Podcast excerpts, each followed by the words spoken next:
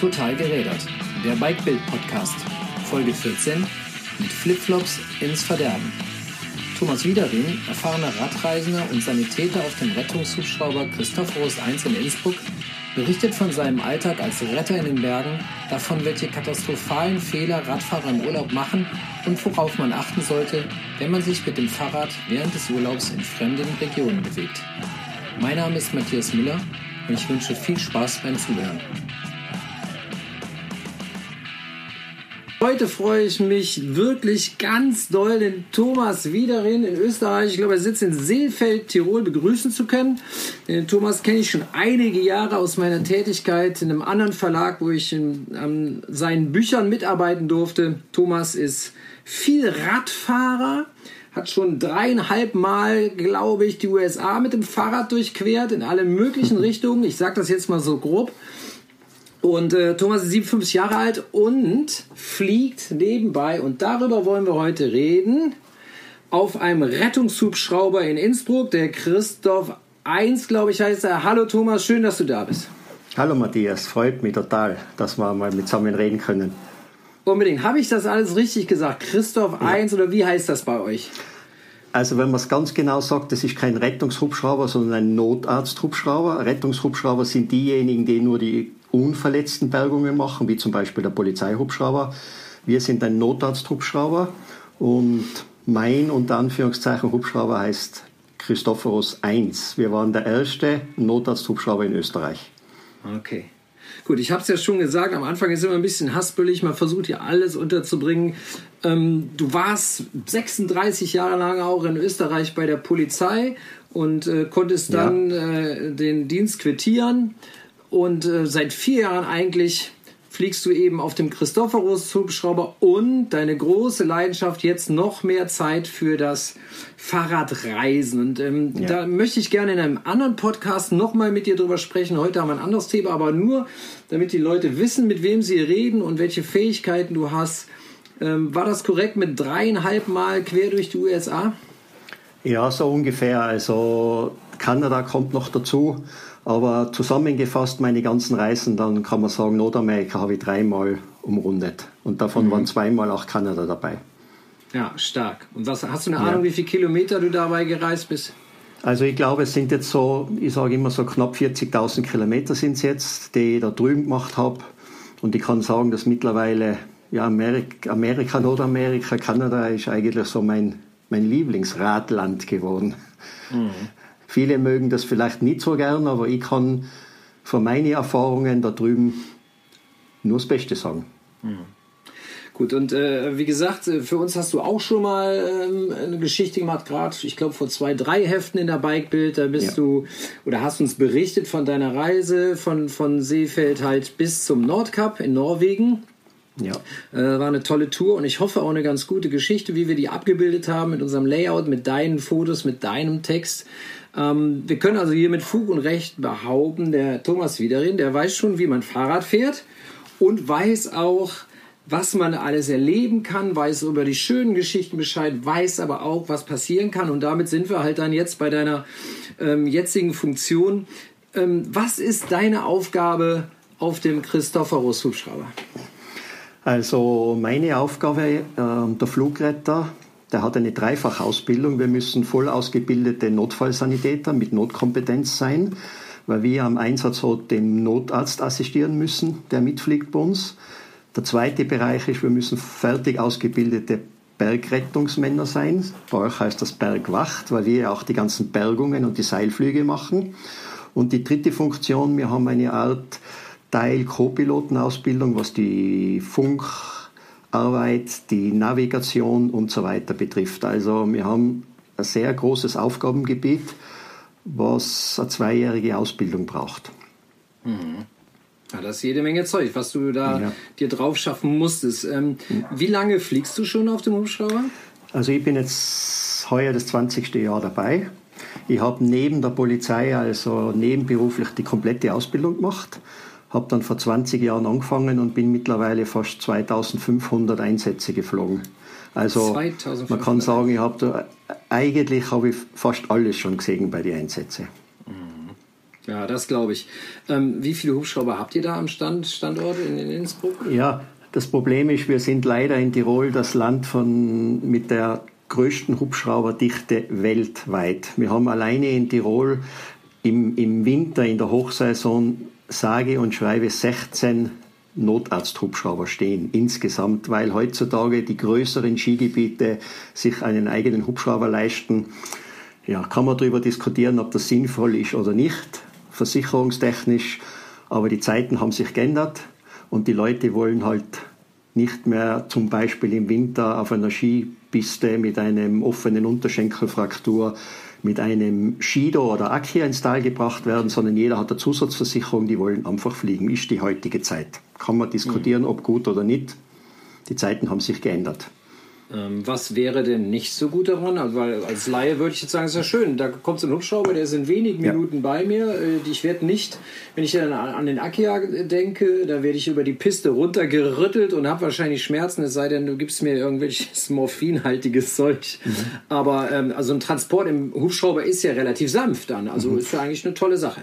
Also grundsätzlich ähm, hast du vollkommen recht. Meine Meinung ist die gleiche wie deine. Es ist eine sehr gute Sache. Ähm, Leute, die Schmerzen haben, werden schnell versorgt, werden gut versorgt. Man kann heute Kinder und auch Erwachsene schmerzfrei transportieren. Es geht alles viel schneller. Das heißt, das Outcome oder die, die Therapien danach verkürzen sich grundsätzlich alles positiv. Der einzige negative Punkt, es gibt halt sehr viele, die sagen sich, Beispiel im Sommer, alles nicht so heikel, wenn irgendetwas ist, ich wäre schon geholt. Und das sehen wir halt im Sommer auf den Bergen sehr, sehr oft, wo wir uns denken, das war jetzt nicht notwendig. Und diese Mentalität, ich wäre so oder so geholt, die müssen mich eh holen, die ist nicht gut. Ja, verstehe. Gut, da können wir gleich äh, noch drauf kommen. Erstmal würde ich doch noch gerne so ein bisschen in den Rahmen äh, abstecken. 2500 Einsätze pro Jahr. Ähm, wir wollen jetzt hier nicht die Rechenmaschine rausholen, aber wie oft musst du so pro Tag raus? Also äh, 2500 Einsätze waren das jetzt in die, die letzten Jahre, was ich gemacht habe. Also der Rettungshubschrauber auf einer Basis fliegt im Jahr so durchschnittlich 1000 Einsätze, so 1000 Einsätze. Das ist also, es gibt Tage, da sind sechs oder sieben Einsätze zu fliegen an einem schönen Wintertag oder an einem schönen Sommertag. Aber es gibt natürlich auch unter Umständen einmal zwei, drei Tage, da ist gar kein Einsatz, weil das Wetter nicht so gut ist. Ähm, oder einfach nichts passiert. Grundsätzlich bei 1000 Einsätzen, du kannst sagen, so durchschnittlich dreimal am Tag fliegt jeder Hubschrauber, der bei uns stationiert ist. Jeder. 16 Stück. Genau. Die, Irre. Die, man meint immer, je mehr Hubschrauber sind, ja, und dann gehen die Einsätze zurück. Das stimmt eben nicht. Es hat sich gezeigt, dass die Hubschrauber überall gebraucht werden in der heutigen Zeit. Ähm, selbst das kleine Land Tirol und Matthias, das kann man vergleichen mit Bayern. Ja? Bei 16 Hubschrauber, wo in Bayern draußen, glaube ich, zwei oder drei stehen, ja. haben die Einsatzzahlen. Angebot und Nachfrage ist so. Also Entschuldigung, das hört sich für mich echt verrückt an. Ja, Angebot und Nachfrage. Also es ist ja nicht so, dass die Leute jetzt extra in den Berg fahren und sich verletzen. Ja, es ist so. Und ich habe es jetzt gerade wieder gesehen. Ähm, es fangen jetzt die, die eben gerade die Radtouren, die Mountainbike-Touren, das beginnt jetzt alles wieder. Und wenn man sich da so anschaut, wie viele Leute ohne entsprechende Ausrüstung, ohne Helm fahren und so weiter, dann denke ich mir sowieso. Hm. Ich, ich, muss dazu sagen, äh, liebe Hörer, ich hatte mich schon mal äh, vor zwei Tagen mit dem Thomas verabredet hier in unserer Skype-Konferenz und wir sahen uns gerade in die Augen auf dem Display, äh, da ging das Funkgerät und weg war er. Ähm, und an dem Tag, glaube ich, bist du tatsächlich dann auch drei Einsätze noch ja. geflogen. Am Nach ja. Also ab dem Nachmittag. Ähm, ja. Das ist natürlich schon wirklich verrückt. Ja, ähm, jetzt ist natürlich so, im, im, Skiurlaub kann ich mir gut vorstellen, da haben wir alle unsere Vorstellungen, aber wir sind ja nun mal hier ähm, beim Bikebild-Podcast, weil wir alle Radfahrer sind aus Leidenschaft. Und ähm, da würde ich dich also gerne fragen, im Sommer natürlich hauptsächlich, ähm, du kannst jetzt aber erstmal den großen Rahmen aufmachen, welcher Art deine Einsätze da sind, also welche Sportarten oder, oder was da so alles passiert. Also grundsätzlich ist es so, dass wir ja alle Einsatzbereiche abdecken. Es ist im Sommer als auch im Winter sind natürlich unabhängig von den klassischen Verkehrsunfällen und so weiter natürlich auch alle medizinischen Notfälle, ganz laienhaft ausgedrückt der Herzinfarkt genauso wie der Schlaganfall. Äh, was im Sommer natürlich bei schönem Wetter dazukommt, sind die ganzen Freizeitsportarten. Äh, das Klettern, das normale Bergsteigen, das Bergwandern und die sonstigen Freizeitsportarten wie zum Beispiel eben das Downhillen oder das Mountainbiken und leider immer mehr das E-Biken jetzt, was dazu kommt. Mhm. Okay. Ähm, gestern äh, war es, oder vorgestern war es ein anderer ein Einsatz, aber du, wir haben jetzt gerade, wir telefonieren ja zu Corona-Zeiten, wie man mittlerweile so schön sagt. Und ähm, Ihr habt in Österreich jetzt seit wenigen Tagen so eine erste Öffnung, glaube ich, ne? ja. dass mhm. die Leute wieder Freizeitsport machen dürfen, mhm. äh, was wir in Deutschland Gott sei Dank äh, in gewissem Maße die ganze Zeit noch durften. Aber bei euch geht es jetzt los und prompt hast du mir im Vorgespräch erzählt, äh, geht es schon wieder los. Äh, was passiert ja. da? Das ist ganz interessant. Also während dieser Ausgangssperre in Österreich war das sehr, sehr streng. Das heißt, wir haben keine Sportart betreiben, betreiben dürfen. War das tatsächlich so, dass die Rettungshubschrauber oft tagelang nicht geflogen sind, außer zu einem internen Notfall, aber zu keinerlei Sport- und Freizeitunfälle. Vor einer Woche ist das Ganze gelockert worden. Das heißt, wir dürfen jetzt wieder risikofreie Sportarten machen, so heißt's, so sagt's die Regierung. Und es ist tatsächlich so, dass leider einige wieder unvernünftig werden und nicht die risikofreien Sportarten machen, sondern Sportarten wie eben das Paragleiten, nicht das normale Radfahren, sondern halt das Downhillen, was ja grundsätzlich jetzt auch noch kein Problem wäre, wenn man ein bisschen die Regeln einhalten würde.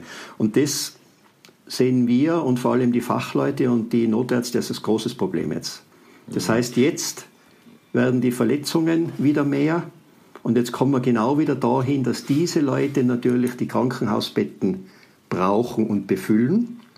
Und sollte dann wirklich eine zweite Welle kommen oder Corona wieder mehr werden, sind die dringend notwendigen Plätze belegt. Und das ist jetzt das große Mittelmaß, also die große Balance, die man finden muss. Mhm. Und das wird wahrscheinlich euch ähnlich gehen, wenn das Wetter jetzt schön wird. Mhm. Ja, das kann schon sein. Wir haben natürlich äh, zumindest hier, wo ich sitze, in Hamburg nicht so viele Berge. Die Geschwindigkeiten mit dem Rad sind äh, mhm. also nicht so hoch.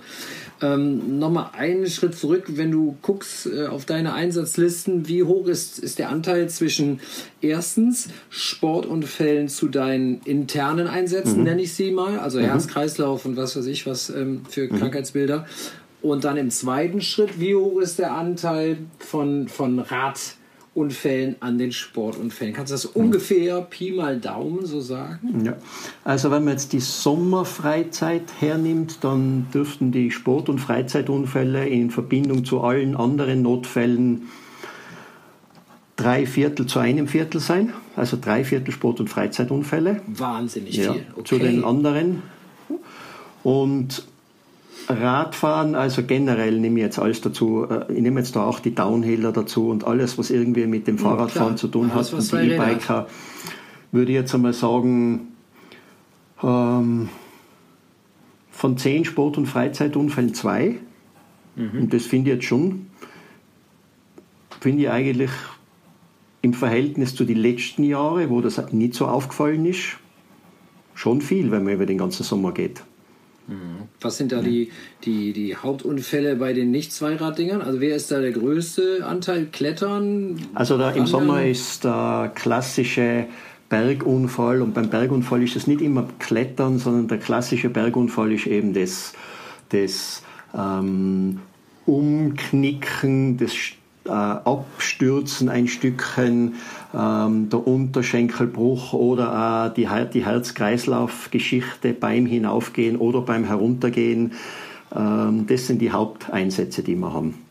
Ähm, kannst du dir vorstellen, bei so kleinen Steige, wo du normal ganz normal gehen kannst, kein Problem ist, da haben die Leute unter Umständen die, die Stecken mit, so die Gehstöcke mit, aber du darfst halt trotzdem nicht stolpern, weil es rechts und links jeweils 100 Meter runter geht. Und das sind gerade diese Sachen, wo dann die Leute zum Stolpern kommen und dann ein Stück abstürzen und so weiter. Und das sind teilweise sehr aufwendige Bergungen, weil die kannst du dann nur mit dem Seil machen. Ähm, das heißt außen hängend am Hubschrauber und das ist dann oft sehr, sehr aufwendig. Du bist dann die Person, die draußen dranhängt und ja. den anderen praktisch mhm. in den, äh, nicht Rucksack, sondern ist ja eher so eine Bauchhaltung da. Ne? Du schnallst dir den vor, oder?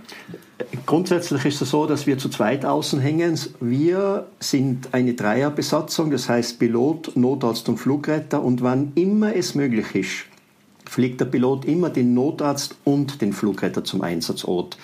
Der Flugretter alleine fliegt zum Einsatzort nur dann, wenn er vor Ort jetzt direkt mit dem Notarzt nichts machen kann. Ein Beispiel, wenn der Kletterer in der Kletterwand drinnen hängt, dann ist es meine Aufgabe, den rasch herauszuholen und zum Zwischenlandeplatz zu fliegen. Wenn du aber mit einem Oberschenkelbruch irgendwo am Berg droben liegst, dann ist es meine Aufgabe, den Notarzt zu dir hinzubringen, damit der die versorgt. Das heißt, nach Möglichkeit immer Notarzt, Flugretter am Seil zum Patienten. Mhm. Und wenn du den Patienten hochnimmst, dann gehst, Und es gibt dann zwei Möglichkeiten. Hoch. Der Patient, wenn du nicht unbedingt liegend geflogen werden musst, dann gibt es auch so, da kannst du auch so, es schaut so aus wie eine Windel, das, da sitzt du drinnen. Mhm. Ähm, eine Unterschenkelfraktur muss man jetzt nicht unbedingt liegend transportieren. Ähm, dann bekommst du so eine Art Windel und dann wirst du an das Seil gehängt oder du wirst vollkommen in einen Bergesack eingepackt, dass du nichts mehr mitbekommst und du fliegst dann liegend am Seil. Mhm. Okay. So, ja. und dann, ähm, wenn wir jetzt äh, zu, den, zu den Radunfällen kommen, würde mich total interessieren, ähm, also klar, ich kann mir vorstellen, dass ein Downhiller stürzt. Ne? Also mhm. gut, die legen es manchmal ja auch ein bisschen darauf an, beziehungsweise ach, ist ja auch Quatsch. Also egal, wie gut man ist, irgendwo kann mhm. immer mal was schieflaufen, genau. was soll's. Aber was mich interessieren würde, wir haben ja jetzt seit Jahren und äh, so ist zum Beispiel auch Bikebild entstanden durch diesen Trend hin zum E-Bike. Mhm. Könnt ihr das an einer Rettungsstelle merken? Also gibt es auch da Probleme oder sind die E-Biker so die netten Leute, die irgendwo äh, zwischen Hotel und Eisdiele hin und her pendeln? Das wäre ja das Gute, wenn das nur so wäre, weil grundsätzlich muss man sagen, E-Bike früher belächelt, heute sage ich selber gute Sache, weil einfach viele Leute wieder Radfahren anfangen. Das große Problem ist eben, dass durch das E-Bike schwächere Radfahrer überall hinkommen. Und gerade in unserem Gebiet, wo wir viele Forststraßen auf Almen hinauf haben, wo ein E-Biker problemlos hinkommt, fahren diese Leute auch da hinauf. Das große Problem ist dann beim Herunterfahren. Die Leute haben dieses Gerät, das viel schwerer ist wie ein normales Rennrad oder Mountainbike, dann nicht mehr in der Hand. Das heißt also, sie können ähm, das nicht mehr gut beherrschen und man muss sagen, deutlich mehr wie die Hälfte, deutlich mehr wie die Hälfte hat nicht die richtige Ausrüstung mit und mit der richtigen Ausrüstung, da fehlt zum Beispiel der Helm. Und das ist ein Fahren großes Problem. Auf Almen hoch, ja. steil, müssen steil wieder runter und haben nicht mal einen Helm dabei. Genau. Haben keinen Helm, haben unter Umständen die Flipflops an, weil du musst dir das ja so vorstellen, dass der, der Gast der mit seiner Familie bei uns da Urlaub macht, bekommt vom Hotel, weil unsere Hotels haben die E-Bikes, bekommt vom Hotel ein E-Bike, bekommt eine Kurzeinschulung von irgendeinem Hausmeister zum Beispiel und setzt sich dann aufs Rad, schaut sich die Radkarte an und kann bei uns mit dem E-Bike auf eine Alm hinauffahren, wo der sonst mit einem normalen Mountainbike nie hinkommen würde. Niemals. Der ja. denkt aber nicht dran, dass er zumindest einen Helm aufsetzt, dass er vielleicht gescheite Schuhe anzieht und der denkt schon gar nicht dran, dass er vielleicht in seinen Rucksack ein kleines Erste-Hilfe-Paket reintut, weil er ist nämlich nicht mehr auf einer Schnellstraße, sondern er ist irgendwo auf einer Alm droben. Und was machen dann die Leute, wenn was passiert? Und also das Bewusstsein von diesen Leuten, die jetzt wieder anfangen, Sport zu betreiben, Rad zu fahren, das fehlt, das ist das Erste. Und das Zweite, das Bewusstsein machen fehlt. Der im Hotel, der die Bikes herleiht, der muss auch halbwegs einen Fachmann haben, der die Leute ein bisschen aufklärt. Mhm. Und das ist in den letzten zwei Jahren richtig explodiert, das mit den E-Biker. Und weil du auch gesagt hast, so, also wenn ich sage, von zehn Freizeitunfällen sind zwei Radunfälle dabei, dann kann ich das sagen, von allen Radunfällen im Gelände, im Gelände draußen, sind 80 Prozent E-Biker. Das, das, ist verrückt. Ja. 80 Prozent E-Biker, weil der klassische Mountainbiker Matthias, der kann das ja, sonst kommt er gar nicht drauf auf die Almen. Und die haben grundsätzlich die recht so gutes Material mit. Ja, ja. recht gutes Material mit. Weil die wissen, selbst, ein Down, selbst ein Downhiller, der hat zwar größere Geschwindigkeit genau. und, und aber genau. der hat natürlich auch überall Schonerprotektoren. Genau. Ja. Downhiller passiert gar nicht so viel. Die Downhiller sind gut ausgerüstet. Und sie mhm. haben ihr Fahrrad im, im die haben ihr Fahrrad, die beherrschen ihr Fahrrad. Das Problem bei den Downhiller ist, dass die Einsätze bei den Downhillern immer mit einer Seilbergung endet, weil die liegen irgendwo schwer im Gelände draußen. Ähm, der liegt nicht auf Verwiesen und das sind dann, ja, die Einsätze sind dann sehr heikel. Ja, wenn wir zu den äh, E-Bikern kommen, dann also ist, ist meine Vermutung jetzt falsch, wenn ich sage, wir reden da über Leute, äh, die vielleicht auch jenseits der 50 sind? Ja, natürlich. Ja. Schon, oder? Deutlich jenseits der, der 50. Äh, ich, ich, kann das deshalb sagen, weil wir in der Olympiaregion in Seefeld forcieren das Radfahren ja insgesamt und vor allem wir haben uns in den letzten zwei, drei Jahren ein bisschen auf das E-Biken fokussiert da, haben die Strecken auch ein bisschen ausgeweitet, Sicherheitsgedanken ähm, und sehen einfach, dass ganz, ganz viele ältere Leute, wir haben eher älteres Publikum da und da rede ich schon von 50 aufwärts, der Großteil der Biker sind. Und ich habe es jetzt gerade wieder die letzten zwei Tage gesehen, obwohl wir zurzeit keine Gäste hier haben, auch von den Einheimischen, fahren viele ältere Leute. Und ich bin gestern, habe ich mir extra geschaut, weil ich eine Strecke hinsichtlich der Beschilderung kontrolliert habe. Ich habe vielleicht eine Handvoll normale Mountainbiker gesehen und der Rest waren E-Biker.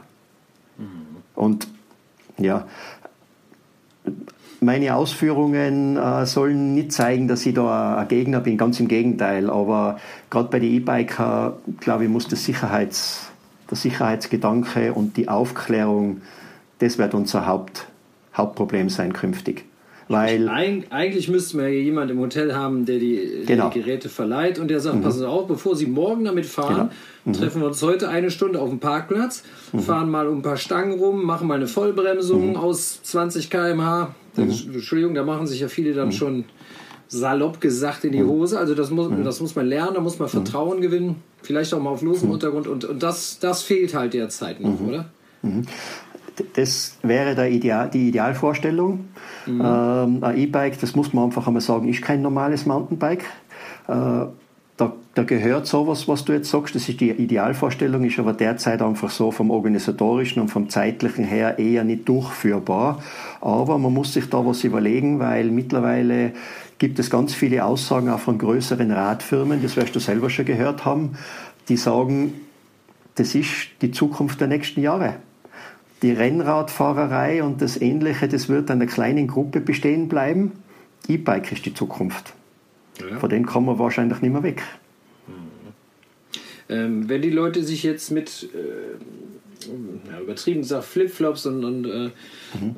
Äh, leichtem äh, Gepäck, zu leichtem Gepäck auf die Alm hochwagen, die kommen da oben an. Wir reden wahrscheinlich über äh, E-Bikes mit etwas breiteren Reifen oder so All-Terrain-Bikes mhm. wahrscheinlich. Also nicht so wirkliche E-Mountainbikes, sondern irgend so ein Hybrid-Ding, vielleicht eine Vorderrad, äh, eine, gefederte Vorderradgabel, hinten dicke Push vorne, 60er Reifen. Ähm, welche Art sind tatsächlich dann die Missgeschicke, die passieren, damit du anrücken musst? Rutschen also die aus, stürzen die oder sind sie äh, kommen Sie irgendwo plötzlich nicht mehr runter und sagen, ich, kann hier nicht, ich komme hier nicht Nein. weg? Oder? Nein, um das geht es gar nicht, weil da sind sie eh so vernünftig, dass sie dann teilweise zu Fuß gehen und schieben. Das Hauptproblem bei Was nicht Unf leicht ist, bergunter über Wurzeln. 25 genau, Kilowatt genau. hinter sie so. Ne? Ja. Genau. Also wer das, wer das jemals probiert hat mit dem E-Bike, äh, ist, eine, ist eine harte Angelegenheit. Gell? Ist eine harte Angelegenheit. Und da verstehe ich natürlich den einen oder anderen, dass er sagt, nein, ich probiere es jetzt doch. Wir haben ich kann mir an keinen Unfall erinnern, der beim Bergauffahren passiert ist. Ich kann mir jetzt in die letzten drei Jahre, wenn mich schnell fragst, na, weiß ich keinen. Diese Unfälle passieren beim Bergabfahren. Durch das zu schnell fahren, durch das Wegrutschen des vorderen Reifens.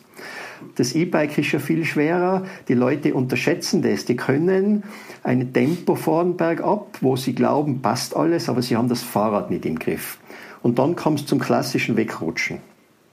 Und beim Wegrutschen passieren zwei Hauptverletzungsarten. Das ist eben unser leidiges Schädel-Hirntrauma von jenen Leuten, die keinen Helm aufhaben, weil beim vorne wegrutschen weiß man, dass es einen Sturz dann auch auf den Kopf gibt. Und das Zweite sind einfach ganz massive, echt grausige Abschürfungen. Weil, was haben die Leute? Die haben ja kurze Radausrüstung an. Die Freizeit-E-Bike-Fahrer haben keine Handschuhe an, wie wir alle Handschuhe anziehen. Die bremsen mit ihren Händen, mit ihren Knien. Also das schaut nicht gut aus. Mhm. Und Wahnsinn. bei solchen Sachen, wenn eine Meldung bei der Rettungsleitstelle von einem Radunfall, von einem E-Bike-Unfall eingeht, ähm, dann ist zu 90 Prozent für die Leitstelle eine Notarztindikation und Notarztindikation bedeutet, da gehört ein Notarzt zur Unfallstelle. Ja, und eh logisch, die Unfallstelle im Gelände draußen, die wird von Hubschrauber äh, beschickt. Das heißt, die Rettungsleitstelle schickt bei diesen Unfällen immer dann, wenn das Flugwetter passt, großteils den Notarzthubschrauber. Ich gehe mal davon aus, äh, wenn ihr gerufen werdet, das heißt, keine Ahnung, so und so Hütte oder mhm. auf dem Weg zu so eine, mhm. ihr kennt das wahrscheinlich alles wie aus ja. der Westentasche und der ja. Pilot weiß, braucht wahrscheinlich ja. kaum mehr auf eine Karte gucken, um die Dinge anzusteuern, oder? Jein, also wir haben ja, also wir haben im Hubschrauber natürlich auf dem Display die, die kompletten kalten Droben.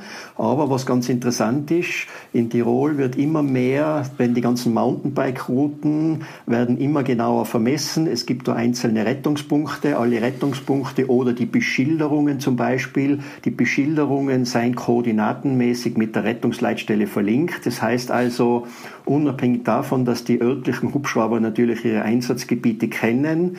Wenn die Meldung vor Ort vom Melder halbwegs passt, dann fliegen wir über dieses Display, über die Koordinaten bis auf 20 Meter genau hin. Also ja, es steht und fällt mit dem Melder. Steht und ja. fällt mit dem Melder. Okay. Und du als Melder musst natürlich irgendwas in der Hand haben, sprich, du musst eine recht gute Beschilderung haben, dass du sagen kannst, du stehst vor dem Schild mit der Nummer und das sind alle bei uns verlinkt. Nur in der Olympiaregion in Seefeld haben wir 3000 Positionen von Loipen, von Wanderwege und von Mountainbikes direkt mit der Rettungsleitstelle verlinkt. Ja, das hört sich also eine tolle Sache. Ja, vertrauensvoll ja. an. Also. Ja. Weil du kannst dir ja vorstellen, Matthias, wenn du als Nicht-Tiroler irgendwo oder als, als Gast, der halt sich heute einmal auf ein E-Bike raufsetzt und sagt, der fährt einmal da 30 Kilometer und nach 25 Kilometer passiert ihm ein Unfall, der muss zuerst einmal erklären können, wo er ist. Und der, wenn der nicht in der Nähe von irgendeiner Tafel ist und die Leitstelle fragt nach dem, der sagt, der kann das nicht erklären. Und wie soll die Rettungsleitstelle dann wissen, wo der Notfallort ist? Und deswegen hat man das, geht man immer mehr dahin, dass diese ganzen Tafeln ähm, alle verlinkt sein mit der Rettungsleitstelle. Mhm. Man könnte ja, aber das ist nicht so, vor lauter Tafeln sieht man den schönen Wald nicht mehr, oder? Nein, also. nein, nein, natürlich nicht da, nicht da. Du kannst bei uns ausgehen, ja, die Frage ist natürlich berechtigt. Du kannst von uns ausgehen, dass alle 500 Meter mindestens eine Tafel steht. Oh, alle 500 Meter ist aber wir sind halt wieder bei dem Thema Sicherheit. Gell? Und ähm, es ist sowohl mit unserer Forstabteilung als auch mit dem Land Tirol natürlich genau abgesprochen, weil die Zeiten sind schon lange vorbei, wo einfach irgendjemand irgendeine Tafel auf den Baum raufnageln kann. Das geht nicht mehr. Das heißt, es mhm. sind genaue Vorgaben. Die Tafeln schauen einheitlich aus. Da sind alle Abteilungen involviert. Ähm, und ich glaube, das ist der entsprechende Mittelweg. Wäre eigentlich, also wo wir nochmal zurück auf den Helm und den Bikeverleih, wenn es schon keine Schulung gibt in Sachen Fahrtechnik, aber Helme müsste doch tatsächlich ja. jeder Hotelier, der Bikes verleiht, vorhalten. Ja. Und den Leuten auch sagen, ihr kriegt dieses Bike nicht, wenn ihr nicht den Helm aufsetzt. Oder zumindest den aufsetzt, solange ich euch hier sehen kann aus dem ja. Fenster. Du sprichst mal aus der Seele, Matthias. Das habe ich mir selber angeschaut, weil der gleichen Meinung bin ich auch. Lass mal vielleicht einmal die Hotels weg, aber das Fachgeschäft, wo, wo da das Bike ausgeliehen wird, da ist ja ein Fachmann, der das Bike herleitet und, und zeigt, wie das funktioniert. Selbst da funktioniert es mit dem Helm nicht. Wir haben das mehrfach angesprochen. Die Aussage von den Fachleuten ist dann, ja, was soll ich machen? Ich habe ihnen das gesagt und die sagen, wir wollen keinen Helm, ist viel zu heiß. Jetzt unterstelle ich einmal ganz leicht, Matthias, dass der sehr wohl sagen könnte, okay, tut mir leid, ich möchte das aber nicht leichen, aber er macht es einfach nicht. Weil er verdient ja damit was. Also es ist leider nicht durchsetzbar. Mhm. Wenn alle am gleichen Strick ziehen würden, glaube ich schon, dass das durchsetzbar wäre. Mhm. Aber ehrlich sein, wer, wer, wer, wer, als Tourist einmal stürzt und auf dem Kopf landet und von dir abgeborgen wird, der wird beim nächsten Mal hundertprozentig einen Helm aufsetzen. Da sind wir uns Die, sicher. Das kannst du davon ausgehen. Das kannst du davon ausgehen, der macht das. Aber das soll ja nicht Sinn und Zweck sein. Sinn und Zweck sein soll, dass wir langsam dahin kommen, wie es beim Skifahren ist. Erinnere dich zurück, vor fünf, sechs Jahren haben die Leute noch gelacht über einen Helm. Heute siehst du großteils der Skifahrer und vor allem alle Kinder ausnahmslos mit Helm. Ja, und so muss das beim Fahrradfahren auch sein. Und ich nehme jetzt mir als Beispiel her, äh, äh, natürlich ist es nicht fein, wenn ich mit dem Fahrrad durch die Mojave-Wüste fahre, dass ich einen Helm aufhabe, brauche ich vielleicht auch nicht, wo weit und breit kein Verkehr ist. Aber ich muss da ganz ehrlich sagen, mir würde was fehlen. Mir fehlt einfach was. Das ist wie beim Auto, das Anschnallen ist Genau, ist wie so beim ein, Autofahren. Ein Ding, ne? ja, naja. wie beim Autofahren. Also ja. da muss man halt ein bisschen drauf hinkommen und, und einfach ein bisschen, ja, das ist die Richtung, auf was man gehen muss. Absolut. Zumal, wenn du jetzt jemand äh, holst mit einem Hubschrauber, ähm, der ist dann dankbar, der ist im, im, äh, im Krankenhaus meinetwegen, aber wo ist denn das? Entschuldigung, 3000 Euro teure Bike ja. oder 4000 ja. Euro teure Bike. Wie kommt das denn den Berg runter? Siehst, das nehmt ihr ja nicht mit. Naja, siehst du, denkst jetzt da dran vor, vor ein Thema, das was immer wieder aufschlagt bei uns. Ähm, das Erste, was derjenige am Unfallort sagt, der sagt nicht, gibt es mal Schmerzmittel, aber nur weil er den Oberschenkel gebrochen hat. Der sagt die erste Frage ist, du, was macht man mit meinem Fahrrad? Und das stimmt. Ein 3000 Euro teures Mountainbike irgendwo zurücklassen, der hatte den Unfall nicht immer auf einer Alm, wo man das einsperren kann. Das ist ein Problem und wir arbeiten da relativ gut mit unserer Bergwacht zusammen, also mit der Bergrettung. Ähm, die Bergrettung bekommt ja von jedem Einsatz des Rettungshubschraubers in ihrem Gebiet bekommt sie ja Information. Wir ähm, sprechen uns per Funk auch immer ab und wir versuchen das vor Ort mit der Bergrettung oder mit der Polizei zu koordinieren. Ähm, wir schauen, dass wenn du einen Unfall gehabt hast, dass du zu deinem Fahrrad kommst oder dass wir dich zumindest informieren, du, dein Fahrrad, um dein Fahrrad kümmert sich die Polizei sowieso, weil das wäre, das wäre fatal, wenn überall das Material zurückbleibt. Ist ja für Skipisten kein Problem, das Paar Ski. Aber das Fahrrad irgendwo in einem Tal drinnen kann man ja, nicht. Das holt, aber es holt sich da jemand, oder nicht? So ist es. Das Fahrrad bleibt sicher nicht länger wie drei Stunden unbeaufsichtigt da. Ganz genau. Ja. Und ja, und ich sage mal, das sind die Sachen da, ja, die, die, das, das macht die Herausforderung dann bei den Einsätzen. Bei den Einsätzen ähm, oder gerade letztes Jahr haben wir mal einen Downhiller eh bei uns in der Region geholt. Da hat man einfach das Herz geblutet dass ich das Bike zurücklasse, das habe ich natürlich nicht zurückgelassen, sondern das hänge mit einer, mit einer eigenen Bandschlinge zum Seil, so wie beim Skitourengeher natürlich auch seine Ausrüstung mitnehmen. Also wenn das irgendwie möglich ist, wird das ins Tal geflogen. Ähm, und das erlaubt dir dein Pilot, dass du dir so ein ja, das ist, an, äh, wenn dieses entsprechend gesichert ist. Wir haben da Material mit, wo wir das hinhängen können. Das ist genau vorgegeben. Das ist das Gleiche, wenn wir im Winter den Skitourengeher holen, der den großen Rucksack mit dem Airbag hat, der die teuren Ski hat, der die Stöcke mit hat. Wir hängen das her. Wir können das zu einer bestimmten Platte hängen am Seil. Es muss gut gesichert sein, dann geht es. Äh, wird mit dem Pilot kurz abgesprochen. Ähm, grundsätzlich kann ich mich an ganz wenig Situationen erinnern, wo das nicht möglich ist. Nicht möglich ist das, wenn es eine relativ schnelle Crashsperrung sein muss, weil das Wetter schlecht wird oder, mm.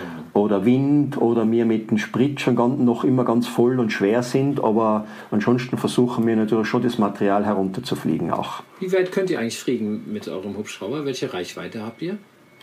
Also wir können sagen, wenn man, also von, von der Reichweite her, ich sage es immer so von der Zeit her, wir können so zwei Stunden grundsätzlich durchgehend fliegen. Durchgehend. Und genau, und dann hat man aber immer noch, wir haben drei Systeme, wo man sagen kann, ähm, man hat dann immer noch so Daumen mal Pi immer noch 30, 40 Minuten frei, wo man noch was machen kann. Aber mit reine zwei Stunden Flugzeit kann man viel machen. Wirklich viel machen. Ja, das glaube ich. Ich hatte gerade, Entschuldigung, das ist natürlich wirklich unter aller Kanone, aber ich hatte gerade den witzigen Gedanken, äh, dass äh, Thomas Wiederin immer weiß, wo im Sommer die, die die coolsten und teuersten E-Mountainbikes im Tal abgerutscht sind. Also Leute, wenn ihr auf eBay Kleinanzeigen äh, E-Mountainbikes seht und da ist der Absender Widerin oder TW oder so, dann ist da eine krumme Sache. Nee, also das ist natürlich nur ein Spaß. Aber eine, irgendwie ein witziger Gedanke. Gut, ähm, also eigentlich, eigentlich haben wir schon alles, was dieses ähm, bestimmte Thema hier betrifft. Sag nochmal, worauf sollen die Leute bitte achten, die im Sommer zu euch kommen und, ja. und also, Fahrrad fahren? Also eine ganz wichtige Sache haben wir vielleicht nur, ja. nur ähm, geschnitten. Dann mach. Bitte jeder, jeder Radfahrer, egal ob E-Bike oder Mountainbiker, der ins Gelände rausfährt, bitte überlegt euch, dass ihr wirklich wisst, wo seid ihr ungefähr, wo geht's ihr um und wo ruft's ihr an, wenn was passiert. Äh, viele haben ihr Handy mit, wissen aber unter Umständen nicht einmal, welchen Notruf sie wählen müssen. Und ich verweise mhm. einfach immer auf den Euro-Notruf 112, äh, weil mit dem Euro-Notruf 112 ähm, so grundsätzlich der beste Empfang ist und mit 112 wir nie falsch sind, so in Mitteleuropa. Gell? Okay. Ich kann aber nur aber jeden raten, wenn er irgendwo im Ausland ist und das Ausland betrifft da, wenn der Deutsche zu uns nach Österreich reinkommt, ich muss mir ein bisschen erkundigen, wo rufe ich an. Die Hauptprobleme bei den Einsätzen, die wir haben, der Mann vor Ort, der Verletzte oder der Melder weiß nicht genau, wo er umgeht. Und vor allem viele wissen nicht, wo sie anrufen und dann dann müssen sie irgendeinen Radfahrer oder einen anderen Bergsteiger irgendwo hinschicken, der dann über Dritte stille Post irgendwelche Notrufe absetzt. Also ich muss wissen, wo gehe ich um und die Notrufnummer muss irgendwo gespeichert sein. Das ist das mhm. Wichtigste. Und mhm. der Helm vom Helm, glaube ich, sollte man zumindest beim Bergabfahren nicht mehr reden müssen. Und wenn du das ganz richtig machen willst und du machst schon so eine Tour über mehrere Stunden, dann bitte, ähm, es gehört die Minimalausrüstung wie die Handschuhe oder eine kleine Erste-Hilfe-Ausrüstung in den Rucksack einfach hinein. Das gibt es ja mittlerweile genau, auch. Also ich weiß sogar, also keine Ahnung, zum Beispiel Firma Ortlieb, die hat schon so ein kleines Päckchen, haben wahrscheinlich super Sache, Ausrüster, ganz ne? super Sache, ja. Wo schon mal so eine und erste Gase drin ist und sowas. Es alles. ist der Klassiker, Matthias. Ähm, zu 95 Prozent brauchst du es nicht. Aber ja. wenn du in die Situation kommst und du hast wirklich nichts mit, dann hast du ein doppeltes Problem. Dann hast du das Problem, dass du eh schon versuchen musst, irgendwie erste Hilfe zu leisten und bist aber mit den nackten Händen da, du hast nichts. Mhm. Und jeder, der mehr als wir fünf, sechs Mal im Sommer Mountainbiken geht, und das nehme ich einfach einmal an, dass das die meisten machen, die sollen sich eine kleine Ausrüstung in ihren Rucksack reintun. Und ohne dem das macht man halt einfach nicht mehr. Das macht man nicht mehr. Macht man nicht mehr. Nein, das macht man ja, nicht mehr. Das war wirklich deutlich gesagt. Ähm, was ist, ich, ist ja eigentlich auch kein Problem, gerade mit, mit einem E-Bike, E-Mountainbike, Entschuldigung, die haben ja auch so viel Power in den Motoren. Ähm, ja. Da kann man wirklich auch ein kleines Täschchen auf dem Gepäck oder eben auch im Rucksack. Da ist die Trinkblase noch, äh, Trinkblase gleich auch noch mit dabei, sprich, wenn es heiß ist, können die Leute auch wirklich Flüssigkeit zuführen. Und ähm, habt ihr auch, also habt ihr interne Sachen auch bei so Radfahren, dass die oben zusammenbrechen, weil ihnen zu heiß ist oder sowas im ja. Berg? Ja, der Klassiker, ähm, erstens derjenige, der am ersten Urlaubstag schon versucht, mit dem E-Bike irgendwo hoch raufzukommen. Der mhm. Klassiker, der auf Meereshöhe wohnt, der dann zu uns herkommt. Wir liegen da schon auf 1200 Meter und dann hat er noch die Möglichkeit, 500, 600 Meter problemlos in eineinhalb Stunden hinaufzufahren. Das ist dann der klassische Kreislaufzusammenbruch, Kreislaufkollaps. Und das zweite, ein großes Problem der Gäste, das ist zu wenig, das zu wenig Trinken. Nach der Devise, ja, wir fahren eh auf diese Alm hin und bei der Alm drum trinkt man dann unser Helles. Na, es muss auf der Fahrt was getrunken werden und vor allem beim Zurückfahren, wo die Leute eh schon am Limit sind, da brauchen sie was. Da sind wir aber Kein wieder bei Alkohol. dem, irgendjemand muss dem das sagen am Hotel. Der muss sagen, du, habt ihr im Rucksack zumindest eine Wasserflasche drinnen? Hat jemand von euch ein Handy mit? Ja, haben wir mit. Ja, wisst ihr, wo anrufen? wie sollen Matthias, der italienische Gast, der bei mir da in irgendein Tal reinfährt, wissen, wo er anruft? Ich nehme mal an, dass nicht einmal ich, wenn ich nach Italien fahre und ich fahre in die Dolomiten rein mit dem Fahrrad, selbst dann muss ich mich erkundigen. Ich wüsste jetzt auf die Schnelle nicht, außer der Euronotruf 112, wie der regionale Rettungsnotruf in Südtirol drinnen geht. Also diese Sache muss wer sich darum kümmern. Ja, und da sollte halt wer da sein, der fragt, ja. habt ihr das alles? Das, äh, das ist ein gutes letztes äh, Wort, meine ich. Ich glaube, wir haben alles. Also nochmal mhm. der dringliche Appell, Leute, wenn ihr Fahrrad fahrt in den Bergen oder sogar noch ungeübt seid und äh, den, die Power des E-Bikes in Anspruch nimmt, vergesst trotzdem nicht die Schutzausrüstung, vergesst nicht die Verpflegung, den ein oder anderen Müsli-Riegel und vor allen Dingen Flüssigkeit abseits des Alkohols. Mhm und macht euch schlau. Das nehme ich als allerdringlichsten Hinweis eigentlich mit. Wo kann ich anrufen, wenn ich in Not bin? Habe ich, mhm. nehme ich das zumindest ins Kalkül. Mhm. So und aus, einen, einen wichtigen Tipp habe ich noch, weil das vergessen immer wieder welche. Bitte alle, die viel Freizeit und Sport machen Überlegt euch bitte wirklich zu irgendeinem Verein wie den Deutschen Alpenverein, Österreichischen Alpenverein und so weiter zu gehen oder schaut bitte, ob ihr entsprechende Versicherungen bei den Zusatzversicherungen habt. Ihr habt keinen Einfluss, wenn was passiert, ob die Rettungsleitstelle einen sehr teuren Notarzthubschrauber schickt oder nicht. Die fragt nicht nach, ob du eine Versicherung hast oder nicht.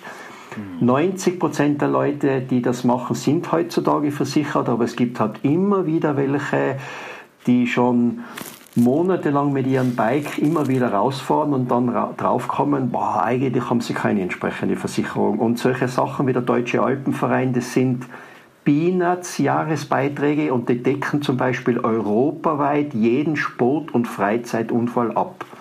Und mit 60 oder 70 Euro pro Jahr ist ein Hubschrauber-Einsatz, der durchschnittlich, so durchschnittlich zwischen 3.000 und 4.000 Euro kostet, der normale. Da reden wir noch nicht als Seilbergung und so weiter, abgedeckt. Also erkundigt euch bitte vor Saisonsbeginn, bin ich irgendwo versichert für sowas. Ja, das ist, glaube ich, jetzt nochmal auch ein richtig guter Tipp. Ich bin ein bisschen gebranntes Kind. Ähm, aber das ist eine andere Geschichte, die möchte ich hier bitte nicht ausbreiten. Wer Bikebild im Abo hat oder ständig liest, der hat äh, von meinem kleinen Abenteuer gehört, wie gesagt. Also nochmal, ich möchte mich, Thomas, an dieser Stelle ganz herzlich bedanken für deine Einblicke, sowohl was ihr da macht, als vor allen Dingen auch hier in unseren letzten Minuten die Tipps, was können wir machen, damit wir entweder nicht in eine Notsituation kommen oder wenn wir drin sind, dass uns wirklich zügig äh, geholfen werden kann und wir nicht irgendwo in der Pampa liegen und nicht mal sagen können, wo wir denn überhaupt liegen. Ähm, ja, vor diesem Hintergrund sage ich ganz herzlichen Dank. Äh, gehst du heute noch Radfahren oder warst du schon? Darf ich, also ich muss danach was zeigen, wenn wir aufgehört haben. Ja, ich gehe natürlich jetzt noch äh, zwei Mountainbike-Routen.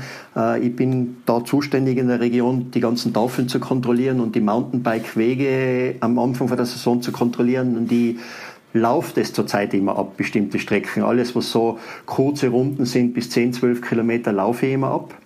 Und schauen wir das zurzeit an. Und heute jetzt habe ich extra heute gewartet, weil ich Nachmittag noch eine Runde mache. Also okay. eben um auch diese Tafeln zu kontrollieren und das mit den Nummern und so weiter passt. Das muss man einmal im Jahr machen. Okay. Zu Saisonsbeginn. So, so, so, einen gewissen genau, Bereich, den mit einer eigenen App drum und das sagt mir dann sofort bei jedem Schild, ähm, teilweise sein QR-Codes droben, teilweise sein Nummern oben und ich kann sofort kontrollieren, ob das noch aktuell ist, ob das passt oder nicht. Das muss man einmal im Jahr machen und da komme ich zu dem, was ich da zuerst gesagt habe, mit über 3000 Tafeln. Das heißt, du musst 3000 Mal kurz stehen bleiben, musst das schnell machen und das ist eigentlich, gibt schlechtere Arbeitsbereiche als sowas. Du bist für den ganzen Bereich mit diesen 3000 ja. Dingern zuständig. Ja, es läuft über meinen Tisch. Das ja, aber das ist eine tolle Sache, weil mir helfen natürlich viele Leute, aber ich koordiniere das, weil die Tafeln müssen dann ergänzt werden oder da fehlt wieder das nach dem Winter, da muss wieder ein Weg ausgebaut werden. Und wir haben jetzt zurzeit in unserer Region 36 sehr schöne Mountainbike-Strecken von 6, 7 Kilometer bis zu 30 Kilometer. Und alle diese Strecken müssen am Anfang einmal kontrolliert werden und dann einmal pro Monat, wobei wir dann einmal pro Monat nur die Strecke durchfahren, trecken mit GPS und dann übernimmt es das im Programm und es zählt wieder als kontrolliert.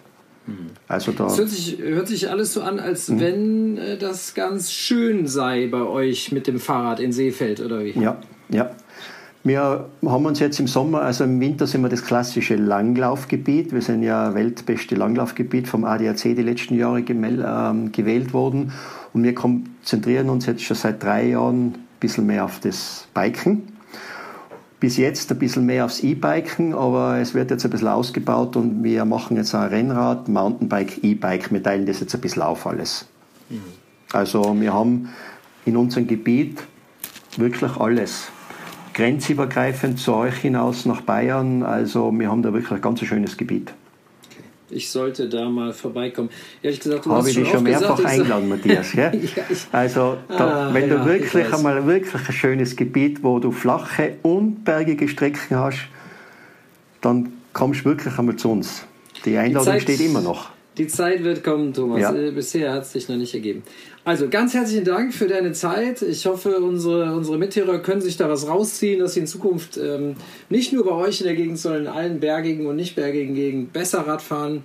Thomas, vielen Dank und wir hören uns ja nochmal in einem anderen Podcast, ja. den, den mhm. wir demnächst mal aufnehmen wollen. Ja? Ganz nett, freue mich. Dankeschön. Tschüss, tschüss. Danke.